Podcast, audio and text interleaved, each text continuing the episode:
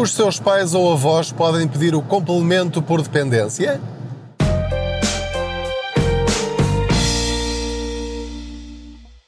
Olá, eu sou o Pedro Anderson, jornalista especializado em finanças pessoais e aproveito as minhas viagens de carro para falar consigo sobre dinheiro. Vamos ver se nos conseguimos aumentar com estas conversas enquanto eu faço de conta que você vai aqui sentado ou sentado ao meu lado nestas boleias financeiras. A pergunta é se o seu pai, a sua mãe, partindo do princípio que já são idosos, ou os seus avós, será que têm direito a um apoio chamado complemento por dependência? Neste momento em que estou a gravar este episódio, estou a conduzir, sim, aliás, vocês podem sentir isso pelo ruído aqui à volta do motor e do alcatrão. Estou na autoestrada a caminho da terra da minha mãe, portanto, eu vivo em Lisboa e a minha mãe vive na Beira Baixa e, portanto, estou a caminho aqui na A23 e vou a caminho de uma junta médica para pedir para a minha mãe o complemento por dependência. Ora, eu nunca imaginei pedir este complemento para a minha mãe. Por uma razão muito simples. Eu sempre pensei que o complemento por dependência, atribuído pela Segurança Social, era um apoio para aquelas pessoas que estão completamente dependentes de outras. Ou seja, que precisam que lhes deem banho, que precisam que lhes deem o comer à boca, que estão numa cadeira de rodas, que estão em absoluta dependência. Ora, eu próprio, que me considero uma pessoa bem informada a propósito destes direitos, nunca imaginei que a minha mãe pudesse ter direito a este apoio. É um apoio que não depende dos rendimentos e que uh, são 110 euros por mês.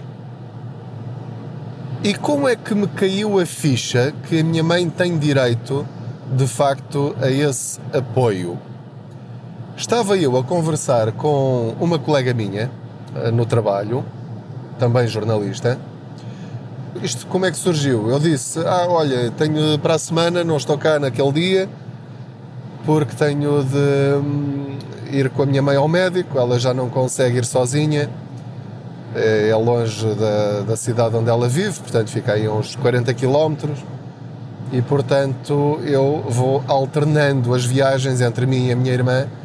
Quando a minha mãe tem de ir ao médico, ela já não consegue ir sozinha, ela já não consegue subir eh, num autocarro. Os, os degraus, nem consegue entrar na carruagem do comboio, uh, desequilibra-se. E o nosso receio é que ela caia para trás ou mesmo a subir e a descer as escadas. Ela um dia escorregue e caia. Embora ainda tenha alguma autonomia, tem, sim, consegue, ainda consegue despejar o lixo, consegue tratar da sua comida, etc Uh, mas, portanto, uh, regressando um bocadinho ao princípio, eu sempre pensei que o complemento por dependência era para situações absolutamente graves. E a minha colega disse-me: Ah, então espero que a tua mãe já tenha, ela para mim, espero que a tua mãe já tenha o complemento por dependência. Eu disse: Não. E depois expliquei isto que estou a dizer: Isso é só para pessoas que não precisam. E ela disse: Não, a minha mãe tem. E a minha mãe está na mesma situação que a tua. Então, dizia-me ela para mim e caiu uma ficha nesse momento. Então, dependência é quando tu dependes de alguém para fazer alguma coisa.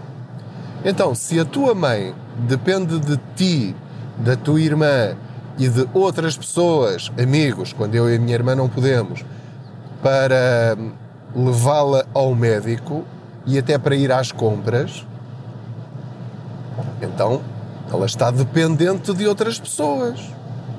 E eu pensei assim: pois é. Quer dizer, nós às vezes pomos as coisas piores do que elas são e não usufruímos de direitos do Estado eh, para o qual todos nós contribuímos, simplesmente por ignorância. Então o que é que eu fiz? E é isto que aconselho a cada um de vocês que faça. E atenção, eu estou a dar-vos esta dica ainda sem saber o resultado da junta médica. Porque pode muito bem acontecer chegar lá e a junta médica decidir: não, a senhora está ainda muito bem capaz de, ehm, de, de fazer as coisas e este complemento de dependência não é para si e, portanto, não foi recusado. Ok, já estou a correr esse risco. Mas fui ler, portanto, fui ao Google e escrevi guia complemento por dependência. E li tudo aquilo que lá está. É o documento oficial da Segurança Social, que diz quem tem direito, quem pode pedir, quanto vai receber, o que é que acontece se deixar de preencher as condições, quais são os formulários que tem de preencher, etc, etc, etc. Os decretos-lei e, portanto, nós, cidadãos, temos de ler aquilo. Eu nunca tinha lido aquilo com olhos de ler. Ou seja, eu já li aquilo, até já fiz uma reportagem sobre isso, mas não liguei, não fiz a ligação entre aquele direito e a situação específica de um familiar meu ou de um conhecido meu. Só quando percebi que há pessoas que já têm esse complemento e, e, e, preenchem aqueles requisitos, eu olhei para aquilo e disse: Não, a minha mãe também preenche estes requisitos. Tem limitações de locomoção e não são cumulativas. Eh, ou, ou seja, não tem de precisar de ajuda para a higiene, precisar de ajuda para a alimentação e precisar de ajuda para a locomoção. Não, basta ter uma destas limitações para, aparentemente, ter direito a este complemento por dependência. E não depende dos rendimentos, porque ela tem uma reforma muito, muito baixa. Muito, muito baixa. E, portanto, também por aí vai ser uma grande ajuda se ela passar a receber este complemento.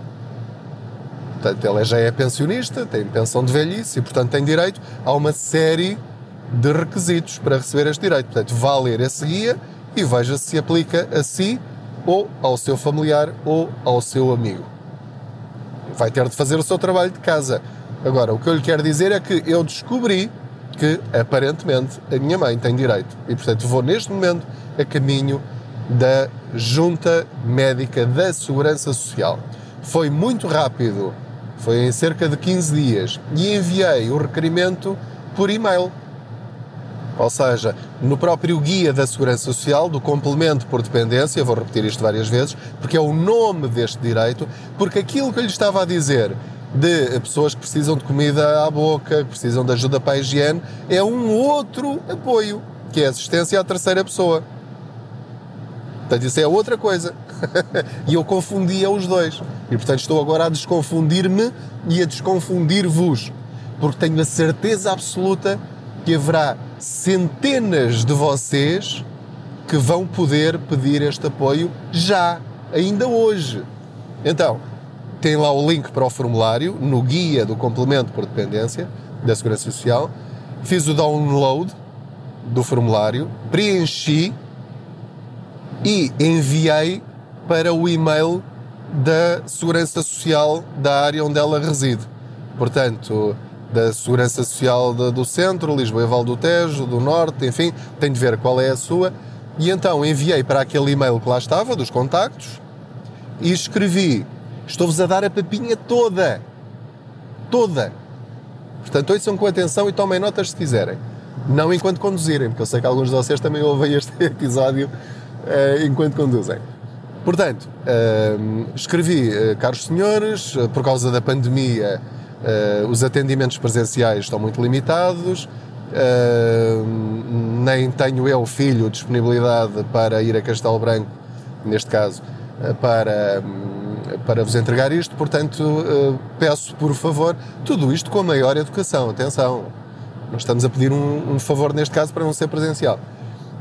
Que aceitem este requerimento e que reencaminhem para quem de direito no sentido de solicitar o complemento por dependência envio aqui o fecheiro, preenchido, assinado por mim, assinei digitalmente, através de chave móvel digital.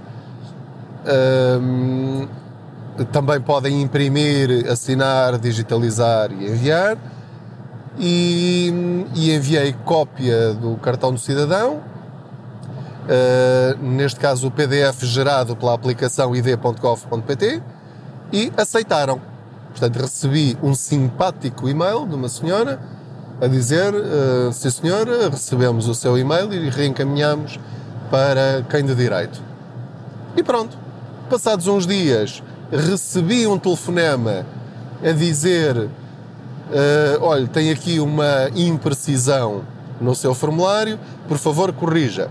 E eu corrigi, e então já agora digo-vos qual é a imprecisão, para não, não, não cometerem o mesmo erro que eu. Há uma parte do formulário em que pedem à pessoa que identifique as pessoas que neste momento estão a dar apoio ao vosso familiar ou ao próprio. E eu, na altura, como nós não temos ninguém contratado para tratar disso, disse: são várias pessoas, conforme a necessidade, uh, portanto, uh, temos de ver caso a caso se, se é necessário pagar ou não a alguém, portanto, não há ninguém específico, são várias pessoas. Eles não aceitam isso, a Segurança Social não aceita isso. Portanto, o que ela me disse foi: Mas o senhor é o filho? Eu disse: Sou. E é o senhor que vem com ela ao médico quando é preciso? Sim. Então ponha os seus dados. Ok, pus os meus dados. Enviei e, passados muitos poucos dias, hum, a minha mãe recebeu uma carta a dizer: Olha, tem marcada a junta médica para tal dia. E pronto.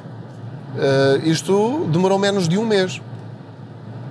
E estamos em 2022. Portanto, neste momento em que estou a gravar o episódio, estou a caminho da casa da minha mãe para a ir buscar, para a levar à junta médica, para decidir se vai ter direito ou não ao complemento por dependência. A partir do momento em que for aceito, passa a receber imediatamente 110 eh, euros por mês, arredondando, eh, como complemento de dependência, que digo-vos muito sinceramente, que vai fazer uma grande diferença na vida dela. Porque uh, quem tem reformas baixíssimas tem muitas limitações, mesmo a nível de, de medicação e de, de determinadas compras, e o gás está cada vez mais caro, a eletricidade está cada vez mais cara, e portanto, quem não tem apoio dos filhos, quem não tem esse tipo de ajudas, tem uma vida tremendamente difícil e este apoio é uma grande ajuda. E portanto, ainda ontem, ontem, face ao dia em que estou a gravar, falei com um outro colega meu, também jornalista na SIC, estávamos a conversar e eu disse: Olha, amanhã vou tratar do complemento por dependência da minha mãe expliquei-lhe isto que vos estou a explicar. E ele disse-me: Mas o meu pai também está na mesma situação. Eu disse: Então pede.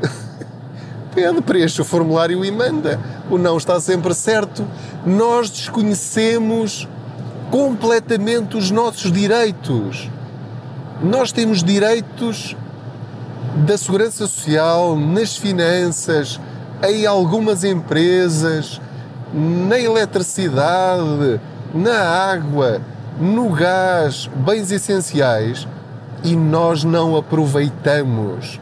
Porquê? Por falta de informação, por falta de conhecimento, por falta de literacia e espero que isto nunca aconteça convosco, que é saber e não fazer. Isso para mim é inadmissível. Ah, eu sei que ele tem direito, ou eu sei que há esse direito, ah, mas não vale a pena pedir, porque eles não vão aceitar, vem sempre recusado. Está bem, mas vem recusado porquê? Tenho de descobrir porquê. E se eles tiverem razão, têm razão e acabou. Assim que souber que a situação mudou e aquele não agora já é um sim, é voltar a pedir, insistir, até conseguir. Se tem um direito, não desista enquanto não o obtiver, porque é um direito seu. Não está a pedir favores a ninguém. Os nossos impostos servem para isso a minha mãe tem direito àquele complemento, eu não vou deixar pedra por virar enquanto ela não receber aquilo, porque eu li o regulamento e, no meu entender, até que alguém me prova que está errado, ela tem direito. E ela já podia ter este complemento, este apoio da Segurança Social, há anos. Ah, é nos que nós fazemos isto. E eu só descobri agora. E vou a caminho de resolver essa situação. Caso conheça alguém que possa ter direito a este apoio, não desista enquanto ele não o pedir. Depois, a resposta pode ser sim ou não. Se for sim, perfeito. Se for não, saber porquê. Sabendo porquê, vamos ver se é verdade ou não. Se for verdade, morreu aqui a história. Até que a situação mude. Se não tem razão e há aqui algum erro, então é insistir, insistir, insistir até que de facto as coisas funcionem. Portanto, isto é um exemplo prático, muito prático, pessoal até, para vos mostrar que temos de fazer por nós. E lutar pelos nossos direitos. Neste caso nem é lutar, eu não, eu não estou a lutar nada. Eu mandei um, um formulário a pedir um direito, vai ser avaliado e vou obter uma resposta. Isto não é lutar pelos nossos direitos. Isto é exercer os nossos direitos. E nós temos de fazer isto em tudo na nossa vida e, neste caso específico em que estamos a falar, na nossa vida financeira, exercer os nossos direitos. Isso não é lutar.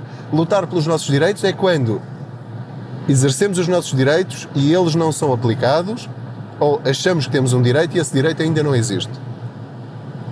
Isso sim é lutar pelos direitos. Neste caso, não se trata disso, é apenas exercê-los. Muito obrigado pela sua companhia. Espero que esta informação seja super útil para muitos de vocês. Para outros, não dirá nada, mas pelo menos fica a saber disto, porque um dia esta informação pode fazer a diferença na sua vida, de um familiar seu, de um amigo seu. Ah, já me esquecia de um pormenor muito importante em relação ao formulário que entreguei na Segurança Social. Eles pedem também um relatório médico. Então, o que é que eu fiz? E, e têm de, de levar também para a junta médica todos os exames e relatórios que tenha relativos ao problema de saúde da pessoa. Não é? E portanto a minha mãe tem relatórios em barda uh, por causa de, das dificuldades que ela tem. E, portanto, obviamente as pessoas têm de provar que estão doentes, como, como, é óbvio, não é só chegar lá e dizer ah, eu não consigo subir escadas ou descer escadas. Então, mandei um e-mail para o centro de saúde da minha mãe, liguei primeiro a explicar o que eu pretendia, é o SV7, é o formulário SVI7, acho que é assim, faltava-me o I, preenchi o cabeçalho e enviei por e-mail para o centro de saúde. E o médico de família preencheu o relatório, que é meia página A4, a explicar os problemas que a minha mãe tem e, portanto, foram muito simpáticos, até conseguiram resolver isso relativamente rápido. Vou passar agora no centro de saúde para buscar esse documento, em que o médico, espero eu, não sei o que é que lá está escrito, mas uh, dirá qualquer coisa do género: a senhora dona tal tal tem este problema há vários anos, já foi identificado esta doença, está a fazer estes tratamentos e está com muitas limitações na, na, sua locomoção e precisa de ajuda de outras pessoas para ter uma vida normal, nomeadamente para se deslocar uh, quando precisa sair de casa. Pronto.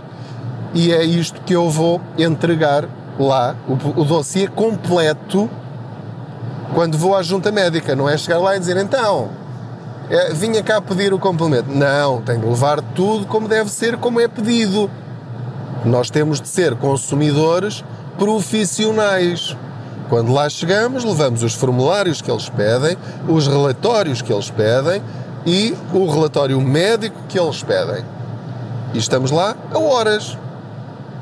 E portanto, quando nós nos sentamos à frente deles, da junta médica, eles pedem e nós damos. E eles avaliam.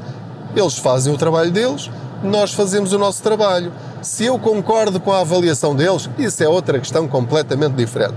Agora, que eles nunca digam, então e os relatórios? Ah, não, não trago, mas dói-me muito aqui e aqui, a minha vida é terrível.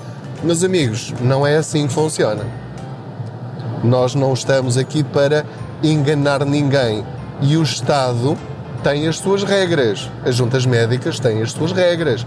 E nós temos de fazer a nossa parte para facilitar a nossa vida e para facilitar a vida dos profissionais que estão do outro lado.